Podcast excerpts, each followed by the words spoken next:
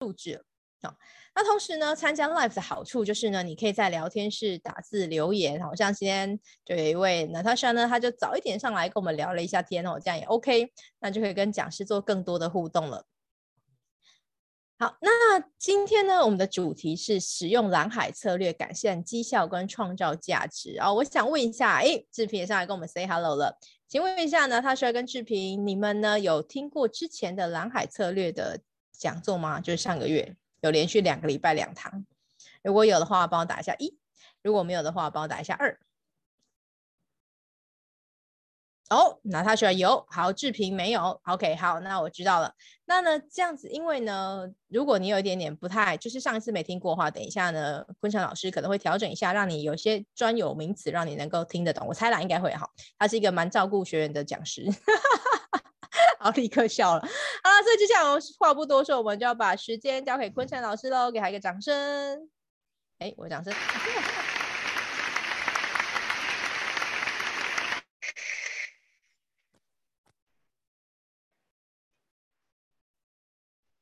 哎，现在可以看到我的画面吗？可以，那我们就请全萤幕，我们就可以开始喽。好，OK，非常清楚。好，大家早安。那我是坤城啊，很高兴又可以在这个全球华人营销学院好的早上，然后跟大家线上碰面，一起讨论南海策略，然后。今天是我们讲座的呃三次讲座的最后一次哈，那刚刚你有提到哈，有些人可能前两次没听哈，那我就试着呃稍微就是也带到一点前面的内容，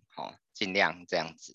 对，好，那呃哦对，然后志平是以前认识的朋友了嘛，哈，就跟志平也打个招呼。然后我们前两次的时间哈，比较主要在跟大家讨论说。怎么透过蓝海策略去找到新的机会？哦，那在第一个小时的时候，我们是讨论到就是客群的部分，哦，怎么样去把眼光放在非客群的世界，哦，非客群的领域去找到更多的潜在客群。好，那第二个礼拜的时间，哈，我们是跟大家分享说，呃，怎么去重新定义问题，在产业里面去找到还没有被定义、还没有被解决的问题，好，从这些地方去。呃，创造价值，好，去找到蓝海的机会，好，所以前两次比较偏向是找机会的的思维跟工具。那今天呢，哈，就想要跟大家分享的，就是如果我们找到了那些机会之后，那我们应该怎么做？好，就是简单讲是怎么样定出策略，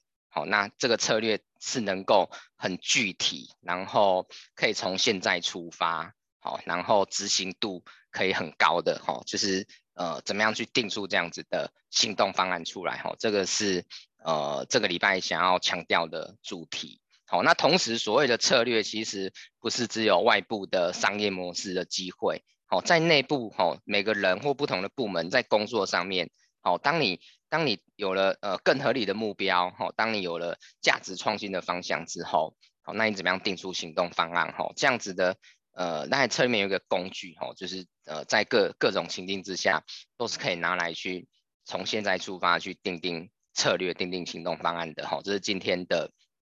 重点。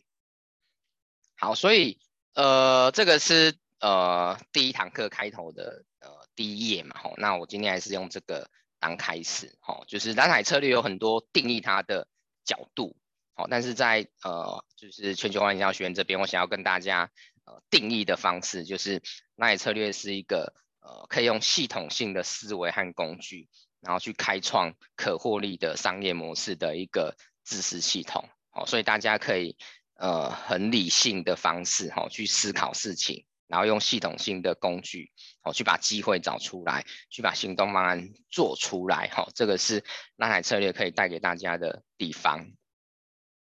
那我们呃。前两个礼拜以后也都围绕着这个图，好，再跟大家分享，好，什么叫产业呢？好，产业就是一群人，好，他有一个共同的问题，那他们都接受同一个呃解决的方案，好，这样就是一个产业。你用这三个元素就可以去描述、去定义一个产业的样貌，一个产业的轮廓。好，那我们也提到说，呃，既然产业是由这三个元素所组成的。好，那我们就可以从这三个元素里面的任何一个或两个或三个一起去讨论，好，从中去找到蓝海的机会。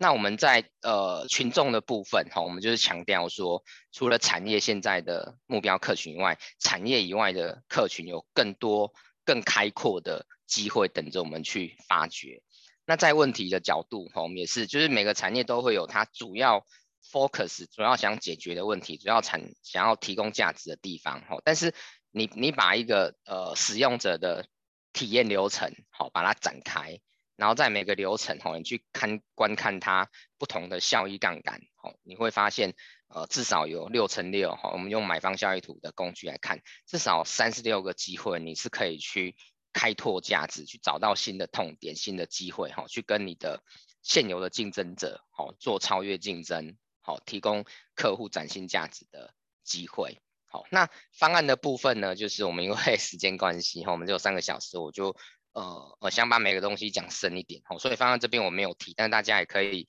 呃去找蓝海策略里面的书来看，哈，蓝海策略里面有一个叫 那个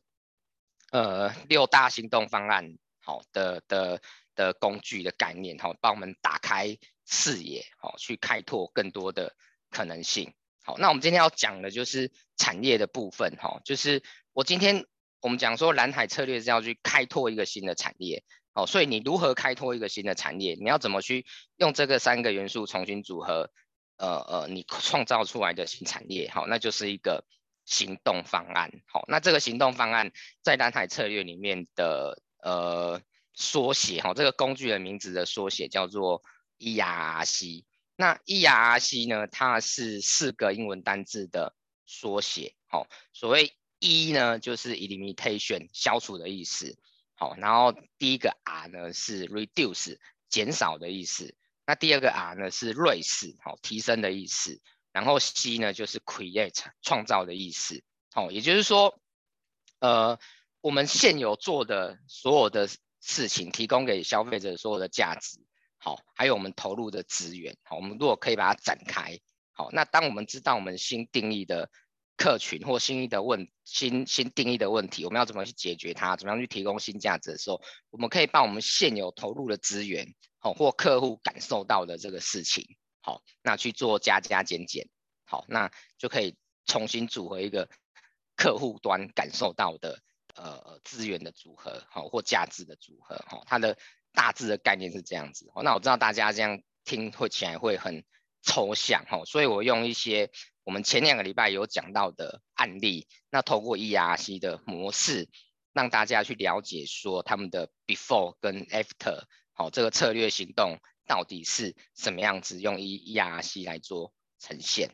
好，那这边也顺便很快的复习一下哈，就是我们第一个礼拜主要是用三层次非客户这个工具，好，来去开发潜在顾客，好，所以我们可以把呃 每个产业分成。好，第一层潜在顾客，他是不情愿的顾客。好，第二层潜在顾客是不愿意的顾客。第三层潜在客户是没有想过的顾客。好，那我们有举太阳马戏团，好，就是呃呃，去把爸爸妈妈这个不开心的客群，好，当做新的目标客群。好，那 GoShare 把这个呃，就是年轻人，好，他以大众因素为主的这些客群，好，当做他新的目标客群。好，那。不一样，Switch 好，把长辈好、小朋友、女性好当成这个电动玩具市场的新客群好，我们我们有举过这些案例，还有它背后的呃蓝海思维好。那另外呢，我们在上一周呃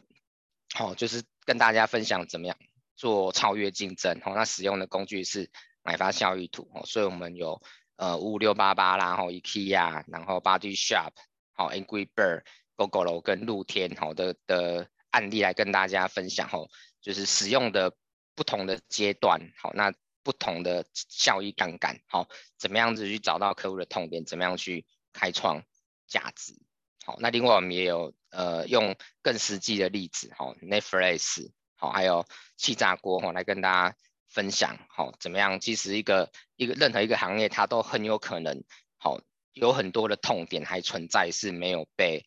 定义的好，这些都是蓝海的机会。好，所以接下来呢，我先用太阳马戏团哈跟大家分享哦，怎他怎么样做这个 ERC，大家画面上看到的，他怎么做消除、减少、提升跟创造的动作。好，我们知道说太阳马戏团哦，它的呃新定义的目标客群就是它要设计一个呃大人跟小朋友都喜欢的马戏团的表演内容哦，这是他新的想要达成的目标哦，所以他从他原本传统的马戏团的表演内容做出发。好，那首先呢，他要消除什么东西？好，他应该要消除大人不喜欢的事情。好，所以他应该把这些东西消除掉。所以他消除了什么？哦，他没有明星表演，哦，他没有动物表演，好，就是传统的马戏团可能会有大象那边走路啊，狮子老虎跳火圈之类的事情，哈，可是大人觉得这样做很无聊，而且可能不环保，哦，就是有这个虐待动物的的这种负面的感受，哦，所以他新的节目内容就把这些完全消除了，好，那大家可以想想看，就是他除了让大人不讨厌以外，它同时省掉非常非常非常多的成本。好，今天我们去购买动物、运送动物、饲养动物的这些这些动作，其实都要花费非常多的成本。好，所以要这样做，一来好消除新的目标客户的痛点，好，二来节省很多的成本。好。那再来，哦，它有减少哪些东西？哈，马传统马戏团，哦，除了这个动物表演呐，哈，那可能还有很多的这个小丑的杂耍啦，或者是空中飞人，哈，这些这些元素，好，那它让这些元素都还是存在，哈，但是就不是单纯的这个让小朋友看得很开心的这个杂耍，还是就是只是飞来飞去而已，哈，它加入了一些大人喜欢的。呃，表演的元素在里面，一些戏剧感、音乐感、哦，故事感等等，哦，所以在在进行这些表演的过程当中，哦，他还是因为小朋友喜欢，哦，那大人也不排斥，哦，但他把这些呃幽默啦、刺激的这个比重元素稍微降低了一点，好，那它提，哦，对不起，按错，那它提升了什么呢？哦，就是以前的马戏团，像现在夏天到了。呃，天气很热，那大家坐在这个布幕搭的表演的场地里面是很很热，然后很不舒服的，然后又有动物的臭味。好，那大家如果有去看过太阳马戏团，可以知道说他们都是在呃室内的表演空间，好，是在台湾。然后，那如果在国外，就算是室外表演空间，他们里面都做的是非常舒适的，你的椅子是很舒适的，然后也是有冷气的，好，气温温度也是很舒服的。好，那他创造了什么东西是？呃，传统马戏团没有的，他把就是大人喜欢的表演元素带进来，哦，所以他的节目就是有艺术歌舞的感觉，好、然后是有主题性的，好、所以呃，太阳马戏团透过这样子的调整，好、他把他现有表演的元素展开，那他知道说哪些东西要消除，哪些元素要减少，哪些元素要提升，然后要增加哪些东西。好，这样子他就可以定出一个很具体的行动方案，而且这个行动方案是奠基在你现有能做的事情，哦，只是把它展开清楚而已，哦，去做调整，哦，所以呃，ERC 是一个我觉得非常简单可以理解跟运用的工具，好，那当然要做好它最大的前提还是你要知道说。你新的要解决的问题是什么？你新的要满足的客群是什么？你把这些弄得很清楚之后，你就会去调整现在的资源，好，去去去做 ERC 的动作，好，这是太阳马戏团的例子，好，那另外呢，我们来看一下 Netflix，好，Netflix 就是它的模式，好，就是把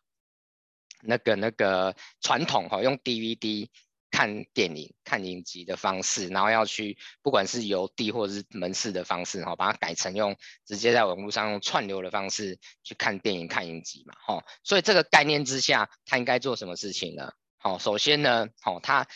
消除了 DVD 的影片，好，还有门市店面这两个事情。好，那大家一样可以、可以、可以很容易的理解到，就是你你消除门市，像百事达一样，你如果把这些门市全部拿掉的话，你可以省掉非常非常非常多的经营成本。好，那你因为你你是线上看嘛，你根本完全不需要这两个实体的东西。好，所以可以节省非常多的成本。那另外呢，好，大家如果在 Netflix 去看，可能知道就是，哎，其实它有一些比较经典的老片，好，它可能是没有的。好，或者说它影片的类型，好，其实是没有像传统的录影带店、DVD 店那么完整的，好，这是他他他没有做的很完整的地方，好，但是大家可以可以感受到这件事情是无伤大雅的。他如果要把这两个东西做得很完整，他要投入很多的这个授权的费用，好，但是他这件事没有做得很好，你也许有时候你不是那么的开心，但是并不会影响你要去订阅他的意愿。好，所以它可以减少这方面的资源投入，好，和带给带给你的这个价值，因为这个不是你最重视的价值。那它提升的是什么？哈，就是通过串流影音的方式，好，你要去找你想要看的很具体的片、具体的影集，或是某个领域的影集，好，电影的搜寻效率都很好。好，然后再来就是有没有很容易一直追剧追下去嘛？好，这个是传统用 DVD 方式完全没办法取代的方式。哈，就是没有，就是要等下次再去租回来看。好，所以他又创造了什么东西呢？好，就是你可以即时观看。好，这是最重要的一点。好，那他透过订阅制的方式，好去去去收费。然后呢，就是有一件事也是做得非常好的。哦，他依据去调查这个。呃，收视户喜欢的内容，然后自制影片，好、哦，这也是他创造的部分，哦，所以一样，这是在一个呃另外一个这个 ERC 的范例，好、哦，让大家知道说你你在任何一个行业，好、哦，你的新的 business 的 model，好、哦，你你不是就是哎凭空去想象一个，你可以从你现在的提供给客户的价值是哪些，好、哦，做出发，然后去做。呃，类似加减乘除的概念，它叫 ERC，好，然后去产生一个新的行动方案出来，好，那这边又想另外提供一个概念，就是传统我们在讲策略的时候，我们很容易只讲到加法，我们要多做什么，我们要把什么事做得更好，好，但是我们很容易忽略掉，其实减法也是很重要的，好，有些客户的痛点，其实你应该拿掉的，好，有些客户不需要的价值。哦，你也是可以拿掉了，所以它可以同时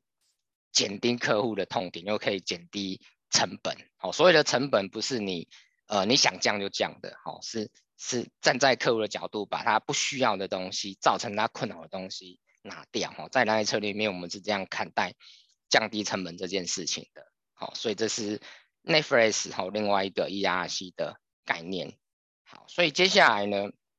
好，我把。ERC 的架构哈，就是来跟大家稍微整理一下哈，它就是分成两大部分哈。左半边呢哈，大家看到就是消除跟减少，那它可以带来两个好处，第一个就是呃消除客户的痛点，好，那第二个可以避免过分攻击，好，这是左半边的部分。那右半边呢，就是提升跟创造，哈，它把客户需要的这个价值的因素，哈。拉到需要的这个水位，那同时呢，哈，透过创造的方式去创造出差异化，哈，大家很很很容易联想到了这个这个，在很多策略上面都会提到的差异化，哈，那这个当然还是非常重要的一个元素，好，所以我们把这四个元素都考虑进去，把降低成本，好，跟提升买方价值这两个面向都考虑进去，好，这两件事情中间的交集。好，就是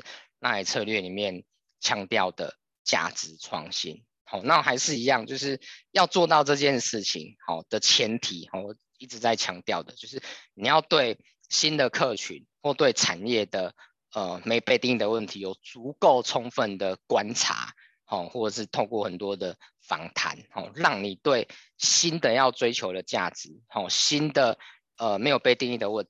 问题你是你是已经很有把握的，好，你才去做 ERC 的调整，好，不是坐在会议室里面去想象说，哎，客户可能喜欢什么，好，那个就是一个呃没有基础的哈，garbage garbage out 的的做法，好，所以在蓝海策略里面有一个非常非常重要的观念，哈，就是差异化跟低成本是可以同时达到的，哈，这个在很多的很多的，就是呃。策略的以竞争为主的策略的的这个概念里面是冲突的哈，就是很多人觉得你要走差异化路线或走低成本路线，哈，这个是如果你的你在在既有的产业的框架里面去经营的话，你就会面临到这个 trade off，哦，但是如果用蓝海好来看来看找新的机会的时候，你就会发现，好，差异化跟低成本这两个东西是可以同时被满足、同时被考虑到的。好，那这样可以带给呃新的产业架构之下哈的客户群，好更多的价值。好，那生产者、供应方好也可以获得更多的利润。好，是一个双赢的概念跟做法跟结果。好，这个是。呃，今天想要跟大家分享的工具哈，叫做 ERC 哈，或者中文讲四项行动方案、四项行动架构这样子。好，那我再来还是再用一个例子哈，让大家能够呃，就是对它更有画面感。那我这边想用的例子就是 GoGoLo 哈，我们前面讲了 GoShare 哈，是 GoGoGoGoLo 的一个应用嘛。好，那我们回到 GoGoLo 本身哈，就是呃。GoGoLo 的电动摩托车的概念，哦，它就是把充电这件事情给，呃，这个框架给它打破掉，哦，用交换式的电池，哦，来当它的这个移动的能，移动的能源，哦，所以它对比对比传统的电动摩托车，好，那它怎么样子去产生它的策略行动？好，第一个是它消除了固定式电池的概念跟做法。好，所以它也不需要去建造很多个别好单一电池的充电的设施。好，那使用者也不需要充电的时间。好，这是它消除的地方。好，一样不需要充电这件事情。好，消除了使用者的痛点。好，然后呃基础建设，对不起，基础设施的建设这部分不不需要做。好，也可以省掉非常非常非常多的成本。好。再来呢，好，透过这样子的一个架构概念，它可以减少什么事情？哦，它不需要做很多关键零组件的研发，哦，不需要去做很多电池的研发，哈，或者是去设立这个呃电池基站，哦，这是它可以少做的事情，好，那也可以减少非常多的成本。再一次，好，然后它有它它还提升了什么？哈，就是除了电池这个角度以外。好，就是大家可以发现，就是 Gogoro 的车子看起来是比较有设计感的，看起来比较舒服、比较简洁的。好，那另外它也很重视安全性。好，这个大家现在的人越来越重视的地方。好，所以它有智慧的监视系统。好，那那它创造了电池的交换站。好，现在就是到处都有 Gogoro 的电池交换站。好，就是比加油站还要多了。然后另外它的电池的。是用订阅的哈，就是你依照你骑乘的频率啦，或者是距离，你可以去选择最适合你的订阅方案哈。这个是 Gogoro 的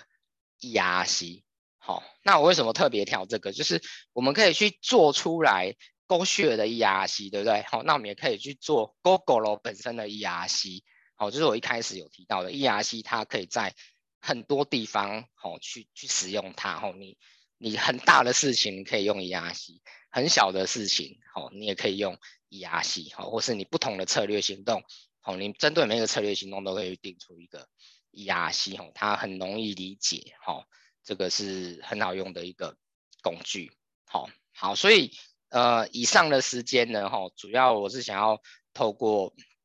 就是 Gogoro，然后太阳马戏团跟 Netflix 的例子，哈。让大家去熟悉一下，我们怎么样用 ERC 的工具，哈，去产生新的 business model。当然，这个新的 business model 是是你有足够的，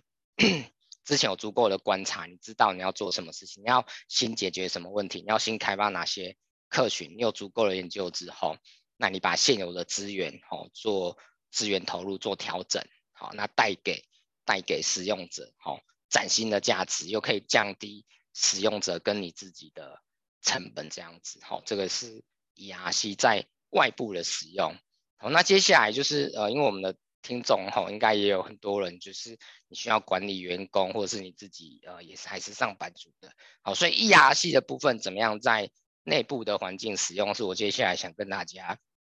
分享的，哈，就是呃，内部绩效提升跟价值创新。好，所以呃，当你知道事情应该下一步应该怎么做的时候，好，你就可以用 ERC 的概念在内部去使用嘛。好，但是我这边为什么写一个二，还是一样，就是不断的要提醒大家，是你要先明白你该做什么事情，或者做这件事情，好，这个系统该是什么样子，这个目标该是什么样子，好，这个问题的本质是什么，这些东西哈，不管有没有学蓝海策略，没有认同蓝海策略，都是应该了解清楚的。好，你把这这些东西先了解清楚之后。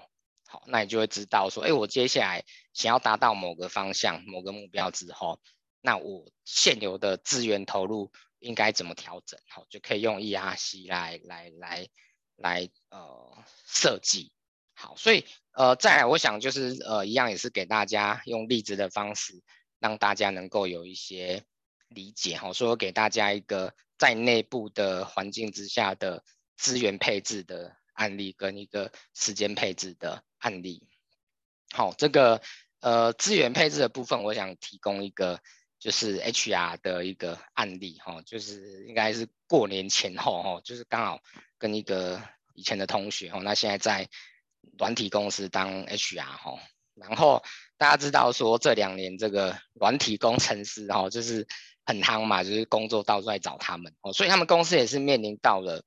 呃，软体工程师哈，就是新招募的工程师的流动率很高这件事情，好，那当然这个数字我做一些微调啦，哈，就是不是不是最真实，就是对，要要要不能把实际案子拿出来讲哈，然后然后一般大家会怎么做呢？哈，就是他们一开始也是这样做，就是你面临到了员工的流动率很高的时候，你你你会想要怎么做？哈，很容易的就是你你要去找这个呃忠诚度高的人。好，就是你你在新找人的时候，你可能要多关注他，他前一份工作留呃，就是工作了多久啦，好，或是问他一些可以确认忠诚度的问题，好，听起来很合理。那针对现有员工呢，好，就是寄出好各式各样的福利跟留才的专案，好，这个是很直觉的做法，好，但是他们发现去年这样做其实并没有解决流动率很高的问题。好，所以他们去把这个呃这几年好、哦、on board 的人，好、哦，他们是怎么进来的？好、哦，去做一些分类之后，他们发现其实好、哦，除了呃外面的拉力，好、哦，就是更高的薪水、更好的福利这些拉力以外，好、哦，内部的推力也是很重要的。好、哦，就是大部分会离开这个工作的人，其实他可能就是对组织的文化。哦，不是那么的认同或适应。好，那为什么会有这样子的结论？是因为他们看到就是呃大部分呃不是大部分，就是说新 on board 的人，哦，大概三个来源，哦，就是一零四、LinkedIn 跟内部员工介绍。好，他们发现其实透过内部员工介绍的进来的工程师，好，他们可能通常就是这个产业的相关的人，或者是认识这间公司的上下游，好，或者是。跟这个员工原本就认识的，所以他们进来之前，他们是了解这个组织的，好，所以他们会离开的原因和会离开的动机，好，就会比较少，因为因为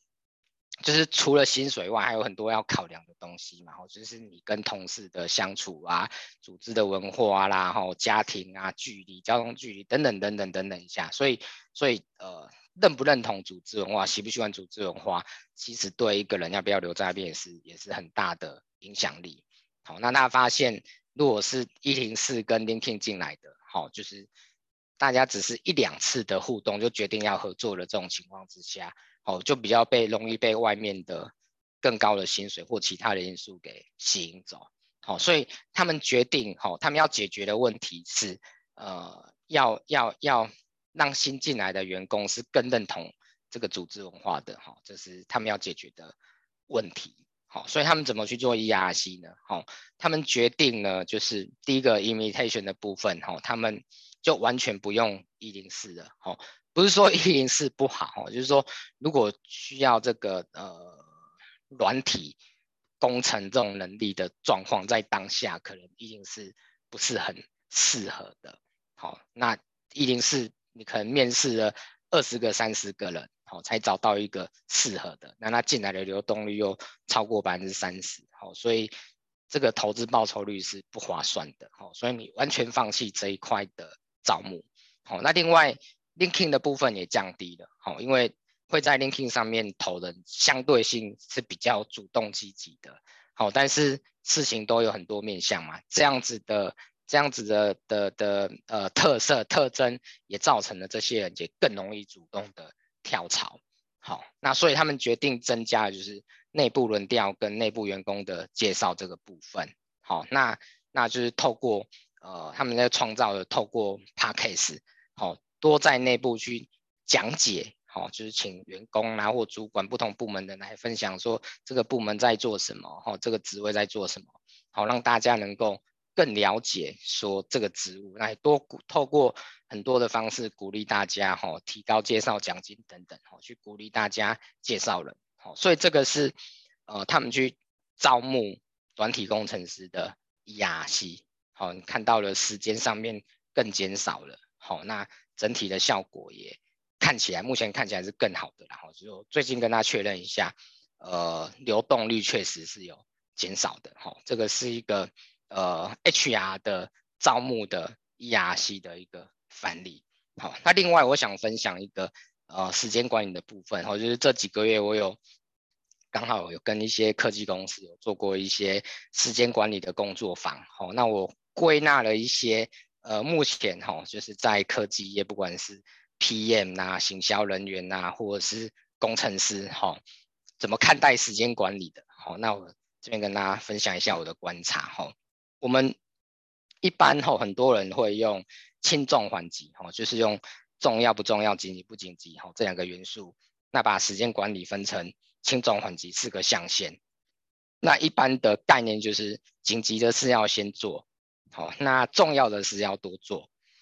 然后这个紧急不重要的事情，吼，就是晚点做；然后不紧急不重要的事情少做，好，就逻辑上，好，这个是一个很合理的时间的分配，吼。但是在现今的科技业，吼，大家可以看到几个问题，好，第一个是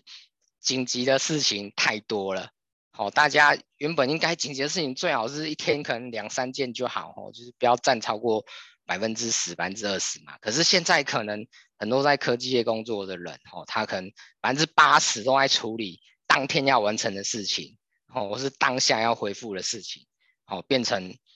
呃花了太多时间做紧急的事情，哦，另外一个大家都把太多的事情也定义成紧急的，他明明应该放在缓的地方或轻的地方，可是大家都把它归在紧急的地方，哦，举例来说，现在中秋节刚做完嘛，哦，就是。很多很多的会议可能周会例会会排在礼拜五或礼拜一，好，可是大家可以想象一下，就是如果忽然遇到一天放假了，好，然后那那个会不用开了，其实什么影响也没有，大家还很开心，好，所以这些明明是呃紧不重要的事情，好，那大家都把它也归在紧急重要，像一个会议你不去参加，就是会会会会会老板会不喜欢你，或者是其他的问题，哈，所以。呃，在时间管理上面有有有有这两个问题，好，那另外呢，就是呃重要不紧急的，呃重要不紧急的时间投入太少了，好，理论上我们应该要花很多的时间去做重要不紧急的事情，那个东西那些事情都是在为未来做累积，为未来做准备，好，那当我们没有足够的时间，好，每天没有花超过一半的时间在做这些事情的时候。那其实你都是在现有的环境里面，好，温水煮青蛙，哈，整个外部的系统未来发生变化的时候，你是没有足够的余裕跟资源，好，去准备跟应对的，好，这个是现今时间管理的实际状况来讲，哈，我个人觉得最重要的一个问题，好，那再来呢，呃，现在的科技业已经到了，就是，呃，怎么讲，不重要不紧急的事情。大家都不太敢做了，好，好像你如果花个二十分钟在那边跟人家喝咖啡聊天，是很很不道德的，哈，没有投入在工作，已经到这种这种程度了。那其实呃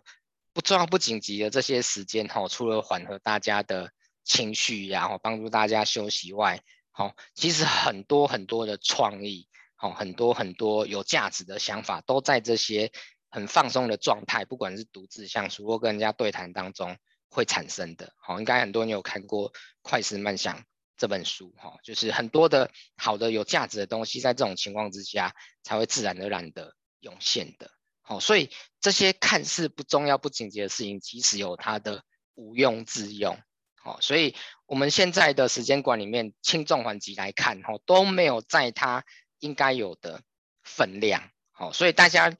如果用 ERC 来做来做调整的话，好，这个是呃某一个那个行销单位的的的产出哈，就是其实很多 invitation 的部分哦，其实有很多会议跟报告根本是完全没有存在的必要的。好。这些东西删除，你可能每天都可以多一两个小时的空余的时间出来。好，那很多会议的频率跟长度也是可以缩减的。好，很多的邮件你可以根本不用看，根本不用细细那么多人。好，这些东西再做消除，你每天又可以多一两个小时的工作时间出来了。好，那应该要多增加什么呢？我觉得，若以行销人员来讲，他要多去访问非顾客，好，或者去尝试一些。新方法，哦，这些东西都能够创造未来的价值，未来的竞争力。好，那另外呢，哦，他们决定说这个，好，每周五下午，哦，还是隔周五下午，哦，可以有一个很很 free 的这个 coffee talk，哦，大家聚在一起，就是很单纯的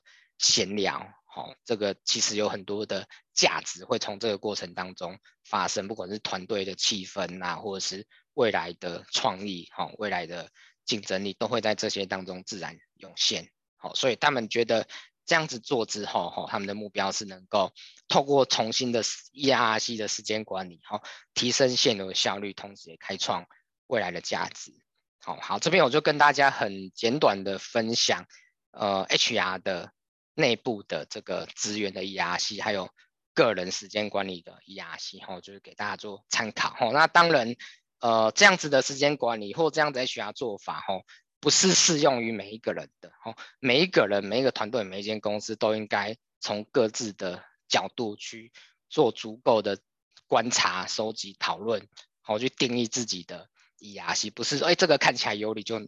拿来用，吼，那个不是一个呃最适合自己的做法。好，那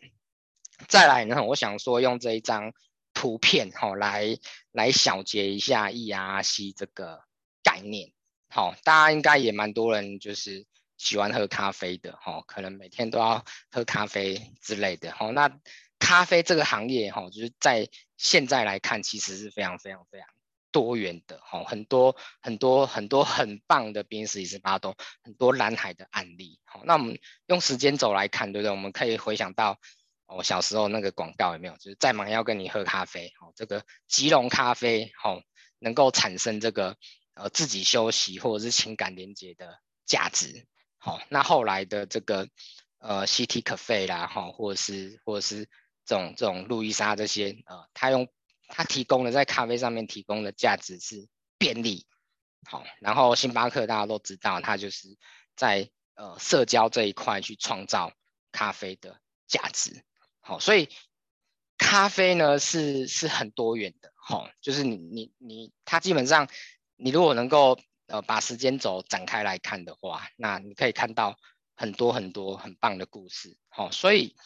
这边大家去想象一个情境，哈，如果今天有一间咖啡店，好，交给你经营，你要怎么帮他创造下一个蓝海？好，如果没有接触蓝海之前，好，很有可能。你会想的就是说，好，如果假设我是那个第一家，哦，卖卖这个只卖美式咖啡的店，好，大家想到就是两个方向，一个是，好，我怎么样同样的价钱，好，那比别人更大杯，好，还是说，呃，同样的大小，比呃同样的价钱，啊，不，同样的大小，但是比别人更便宜，好，就是很容易做这种价格的。竞争嘛，就是所谓传统对性价比的定义。好、哦，那另外一个你可能会去想要模仿别人哦，比如说我也去做美式的，那么我也去做拿铁，我也去提供外带的，哦，还是我也提供这个搭配的蛋糕饼干，好、哦，你去你去模仿别人，好、哦，模仿其他的形态，好、哦，但是如果你学过蓝海，你应该就可以懂得要去思考说，哦，你不用你不用在这些框架里面去想事情。好，你可以，譬如说，你可以去思考，用这个，呃，三层次非客户的概念，去把不常喝咖啡、不喝咖啡的人找出来，去了解他们为什么不常喝咖啡，他们为什么不喝咖啡，你也可以去定义喝咖啡流程里面的各式各样的问题，或是还没有被被提出来的这个问题或解决方法。好，你从这些角度呢，你就可以找到很多的蓝海的空间跟机会。好，然后呢，你就可以用 ERC 的概念。好，你看像一二三四里面就是哎。就是你要哪些种类，好，然后你要不要外带的服务，你要不要搭配饼干，好，这个是很基础的元素。那你还可以把其他更多的元素，好，都定义出来，那就可以做 ERC 的调整，好，去开创一个新的咖啡的蓝海出来，哈，这个是我想说可以用这个，呃，大家每天会做的事情，哈，来来来做总结。好，所以这个给大家种植一个印象哈。今天等一下你喝咖啡，或者是你是看回放的，你明天超喝咖啡的时候，喝咖啡的时候哈，可以想一下 ERC，哦，这个概念到底是什么东西？那如果是你的话，哦，你要怎么去开创这个咖啡的蓝海？哦，可以做一个小小的练习。哦，所以 ERC 的概念呢，哦，它呃可以同时达成低成本跟差异化。好，那怎么样做好 ERC 呢？我们也给大家一些比较比较那么那么那么生硬的句子哈，我们给大家一些比较柔软的感觉哈，就是要做到去芜存菁。好，芜呢就是呃 imitation 跟 reduce 在做的事情。好，存菁呢哈 raise 跟 create 好这两个这两个面向。好，然后你你所有的客户感受到客户重视的价值，你都要拿出来盘点，所以你要面面俱到。好，然后有些东西是要减，有些东西是要多，哦，所以要浓鲜合度，哦，就是呃，今天跟大家分享这个这个呃 ERC 的工具，还有同时达成低成本跟差异化这样子的概念，好，这个是今天主要分享的内容。好，然后呃，我有留一点点时间哈，还是想说把过去。加今天三个小时的时间，哈，再跟大家很快速的 summary 一下这样子，好，那我们这三个小时的分享呢，基本上是从这一个图出发的，哈，就是所有的产业它都会有创造、模仿、竞争这样子的时间的流程，好，但是不管它产业处在什么阶段，你都可以用群众、问题、方案，哈，这三个元素去描述一个产业的概况。好，那你同时你也可以从啊、这三个元素去出发，去找到蓝海的空间。好，所以重的部分我们强调非顾客用三层式非客户概念，问题的部分我们强调超越竞争。好，用买方效益图的工具。好，那方案的部分就是啊、大家可以自己看书，或是以后请这个伟荣或韩婷好再继续安排，我们可以在一起分享。哦，有六大途径的方法。好，那今天的提到的就是说。你你找到机会之后，你要怎么去做？吼，就是用 ERC 的概念吼工具来产出吼具体可行简单的南海行动方案。好，这个是我们这三个小时的主轴是这样子。然后好，我再带给大家一些延伸的东西哈，就是上上次上课的时候，我们有请大家去思考哈，就是利基市场跟南海市场的差异是什么？这两个都是很。正面的词，好，但是它们中间的差异是什么？那这个部分可以从很多的角度来解读。好，那我最想跟大家分享的一个角度呢，就是他们的规模性，他们的规模性。好，蓝海市场的规模是有无限想象空间的。好，我们用那个电动玩具的例子来看我们。我们今天哦，不是，我们上次第一次上课是有提到那个 Switch 跟跟魏嘛？好。这个这这两个这两个电动玩具的共同点就是简单、有趣、健康，好，这是它的共同点。所以它在这个价值的创新的设定之下呢，好，长辈也喜欢，然后女性也喜欢，小朋友也喜欢，哦，这三个族群都愿意接受这个这个价值，好，然后也都也都很买单，好，所以大家可以想象一件事情，如果今天好，我的 Switch 我只设定在女性，好、哦，她可能就会变得太可爱了。那小朋友看到都是，呃，太粉，哈、哦，太太不有趣，好、哦，不够有趣，或者是太粉红，那可能就不想不太不那么想进去了。好、那今天一样，如果我们只设定在小朋友，他可能又太童趣了，好、哦，他的成熟度不够，所以女性跟长辈可能就没有那么喜欢玩了。好，所以今天你你能够找到跨族群的共通的痛点，好或价值机会，你能够创造的规模是是是会比原来的产业还要大的。好，这个是蓝海里面很重要的一个我认为优势的地方。好，那利基市场好没有不好，好，但是利基市场通常就是在某一个已经存在的产业里面，好再去切割，再找一个里面比较小规模的族群出来，那。这个这个第一个，它的规模就通常比原本的产业要小很多了。再来，通常已经这个产业已经有很多的很多的参与者存在了，所以即便你开拓了一个利基市场，通常很快的竞争者就会出来跟你竞争了。好，所以它有一个会有一个规模相对但还比较小的风险，哦，跟比较快面临竞争的风险。好，所以呃，我透过这个比较，不是要说利基市场。不好哈，就是就是它也是一个很好的一个很有价值的场域哈。但是南海，如果你你用南海策略的方法哈去开拓市场去找市场的话，那你规模的的的的可能性好的开拓性是会更好的。好，这个是第一个想提醒大家的地方。好，那另外一个好，就这几年的量贩店哈，我觉得也很有趣哈，就是。呃，这这几家大家常见的量贩店哈，如果三五年前会看到很多的广告嘛，我就是要这个买贵退差价，好这件事情。但是这两年呢，已经到什么哈，大润发费全年买走了，家家乐福应该也只是差买主是谁了哈，就说这个行业他们已经已经已经已经快要快要活不下去了，是非常非常红海的一个行业哈。但是我想对比一些案例给大家看一下哈，就是 Costco 哈，就是今天全台湾大概有三分之一的人是有 Costco 的这个会员卡的哦，很恐怖哈。那而且你去会员卡里面要付付年费，好，那 Costco 呢是解决了原本量贩店行业的什么痛点呢？哦，它解决了品质的痛点，就是我们现在的生活水准，有些东西我们想要更好的品质的时候。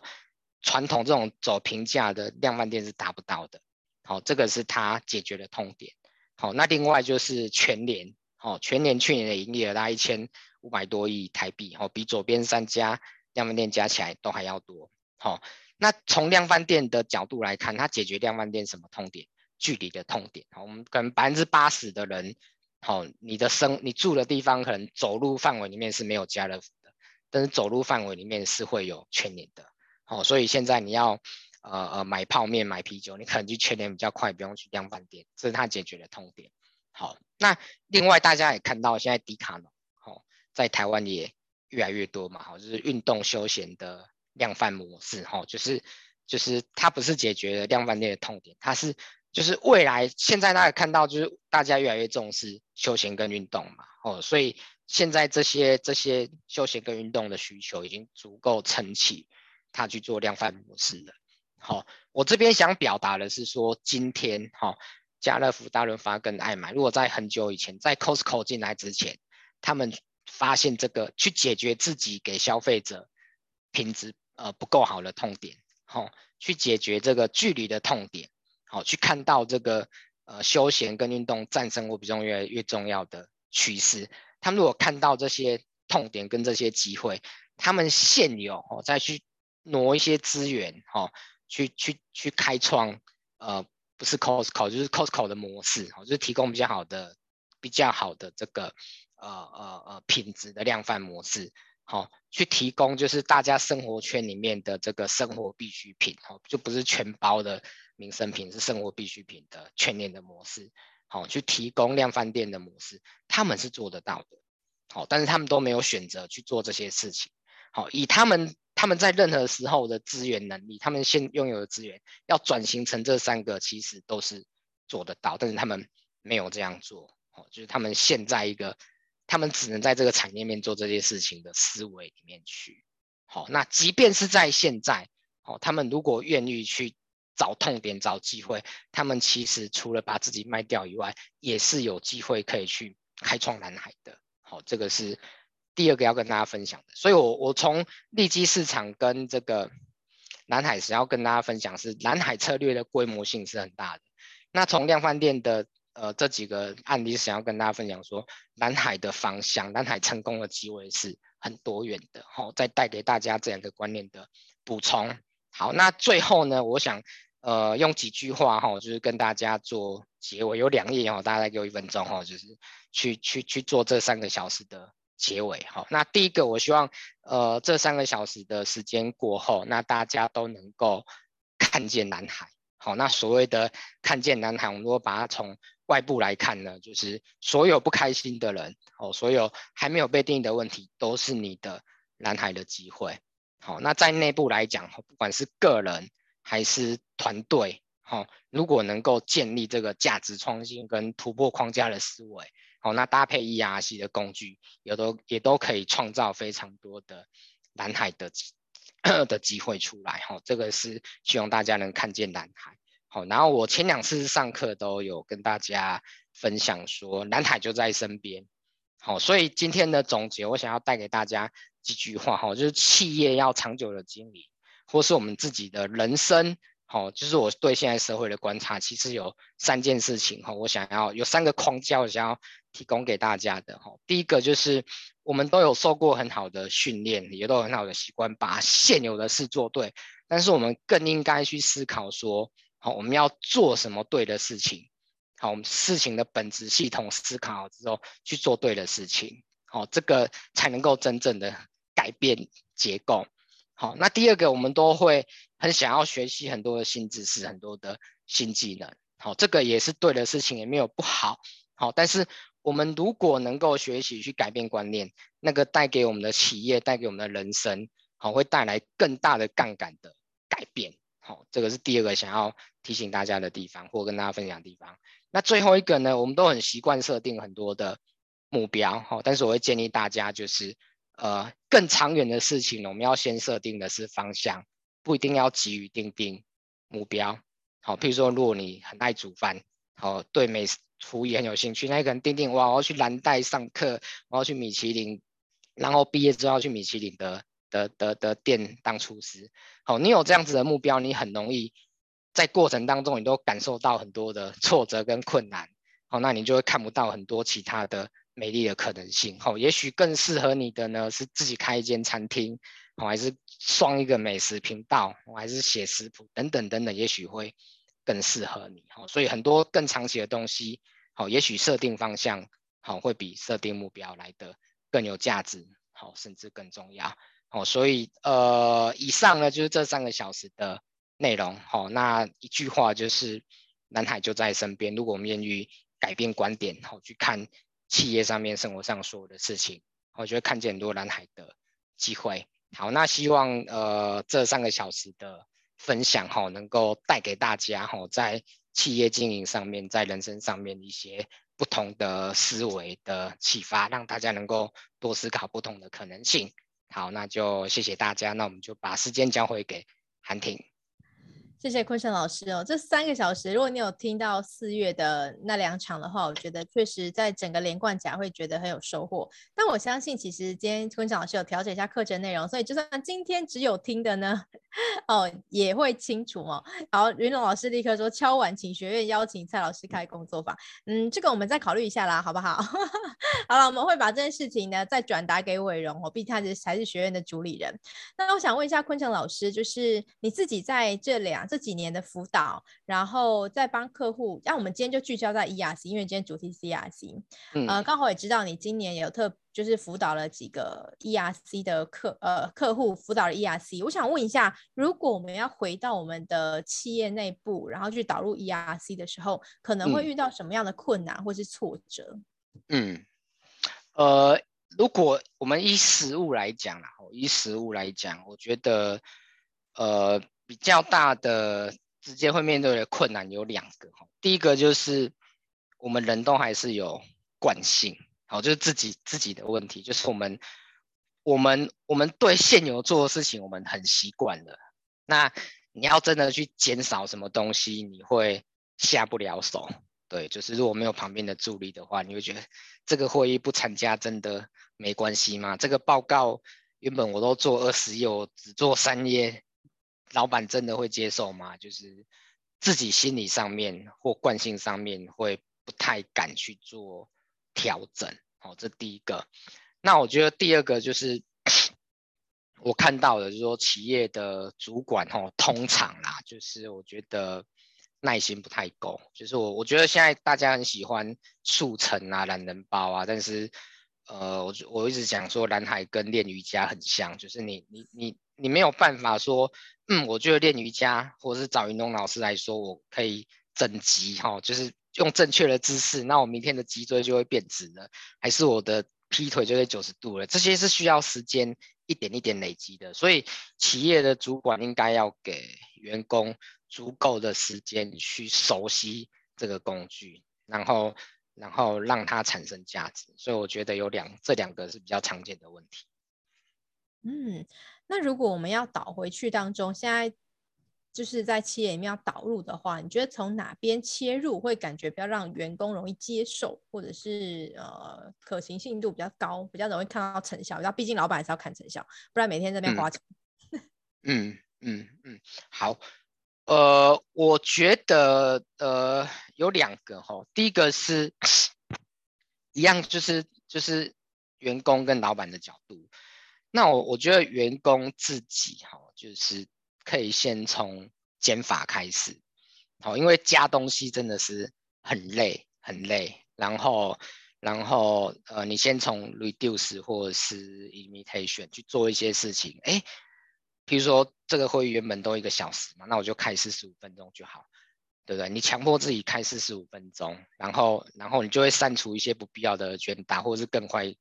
达成结论，然后。一个月、两个月之后，你就发现，哎，我我我我从一个小时变四十五分钟，其实对产出没有影响，然后大家的时间投入都变少了。好，这个就是多出来的时间都是很有价值的。好，你就是你透过实作获得进步，然后你就会相信它，那你就有机会再去做更多的东西。好，所以第一个，我觉得鼓励当事人就是从减法开始。那那那企业主的或是主管的部分，我的建议是，呃，你要你要定的 KPI 不是不是 performance 变好，你要定的 KPI 是改变，就是你一定要改变，比如说你一定要你一定要做什么 reduce 的事情，你要做什么 elimination 的事情，好，我要求的是你的改变，不是你的结果，好，那这样子员工员工就是我们。人他还是会就是怕失去这份工作嘛，还是觉得主管对我们的评价很重要。他他受到的要求，他受到的指令是改变，而不是成绩变好的时候，他真的去改变。那相对应的，你一定会看到一些呃呃 output 的改变。对，所以这是我的两个建议。OK，谢谢，很很诚实、很中肯的建议哦。在一开始真的不能先追求结果。像我一开始在请坤城老师辅导的时候，我们是一对一辅导，然后也是走了三个月啊。但这三个月我大概用了两年了，所以就是耐心真的非常非常重要。所以你有问题也可以也可以在聊天室里面留言，云老师在今天应该是非常认真专心听的。好，嗯，最后一个问题我想要问一下，因为我刚才提到了我自己在用了一对一的辅导时候是花了三个月。那公司应该更难，因为毕竟我可以自己决定我自己，但是公司绩效好像很难。那刚有提到说，先重视改变，然后再来谈结果。但是在整个目标设定或是整个策略经营的方向的 过程当中啊，你可能也需要一些中继点来检核一下，就是方向对不对，或成果对不对。所以给我们一些企业老板，而且云龙老师他刚说。蔡老师的课特别认真，他应该回去就想要立刻做了。所以，你有没有建议我们大概可以在哪个时间点的时候可以停下来检核一下，是不是正确？好，呃，我觉得这个东西它呃比较是一个相对性的，不是绝对性的。嗯、就是如果是一个，我们可以，我觉得可以分成三个角度来看，就是个人、跟部门、跟公司的这个 overall 这样子。那如果个人的话嘛，就是你，如果你单纯的用 ERC 来看的话，以我的经验大概三四个月左右，好，你就会做到一些很自然的改变的。好，那那呃团队的部分就会花比较多的时间，哦，就是里面要至少百分之二十的人他是呃认同也熟悉这个 ERC 架构的。好，那可能要半年到一年左右的时间，可以在就是。部门 level 的这个这个绩效看到一些改变。好，那公司的部分的话，就是我就有两个，第一个是如果是领导者他自己已经确定要改变了，好，那整个改变就会很快，可能也是半年半年左右就可以看到成效了。但是如果他他是靠内部的，就是很多人不同单位的人去去产生的效果，那那通常会花比较多的时间，就要先经历前面两个阶段，那个个人那个部门有改变了，大家才敢用在公司的这个呃 label 对外的的的，或者是整个公司共同的策略上面会有改变。对，这个大概会有这三种不同的可能性，不是可能性啦，三个不同的面向这样。OK，谢谢坤成老师哦，今天真的非常精彩，然后也点出了几个我们在执行上可以特别留意的点。那我们就一个掌声，谢谢。哎，我的掌声模体，好，谢谢我们的坤成老师。好，谢谢大家，真的很感谢大家，谢谢。好，那接下来要预告一下哈，下礼拜一呢是我们的新马市场的考察学程，所以呢，如果呢你有想要往国外发展的话呢，你就可以呢，呃，这个学程就要特别认真听了好吗？因为他跟我们分享是企业在海外运营的商业模式规划，商业模式规划，而且之后啊，在疫情解封之后，我们有可能就可以到新马呢去做成功企业的参访喽，所以下周呢千万不要错过了。那我们今天就谢谢坤城老师，那我们的录影就到，也到这边告一个段落喽。谢谢。